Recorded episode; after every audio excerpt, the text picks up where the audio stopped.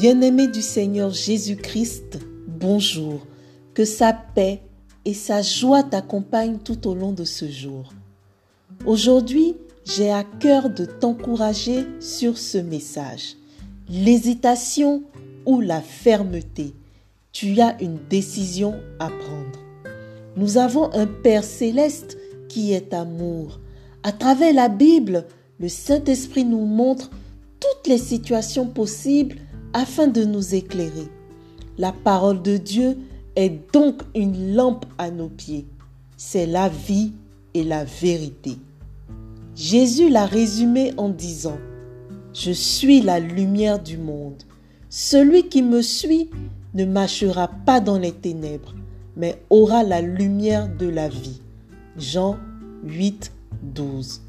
Il est donc très important de suivre Jésus pour avoir la vie.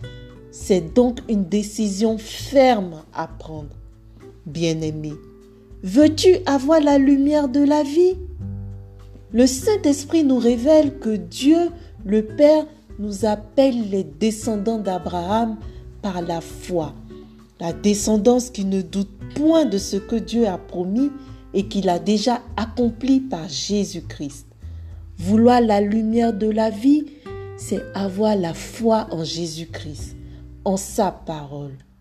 Nous ne devons plus marcher dans l'hésitation, mais avoir confiance en Dieu, car il agit toujours selon sa parole. Abraham ne douta point par incrédulité au sujet de la promesse de Dieu, mais il fut fortifié par la foi, en donnant gloire à Dieu et ayant la pleine conviction que ce que Dieu a promis, il puisse l'accomplir. Romains 4, versets 20 à 21. Que Dieu te bénisse. À bientôt.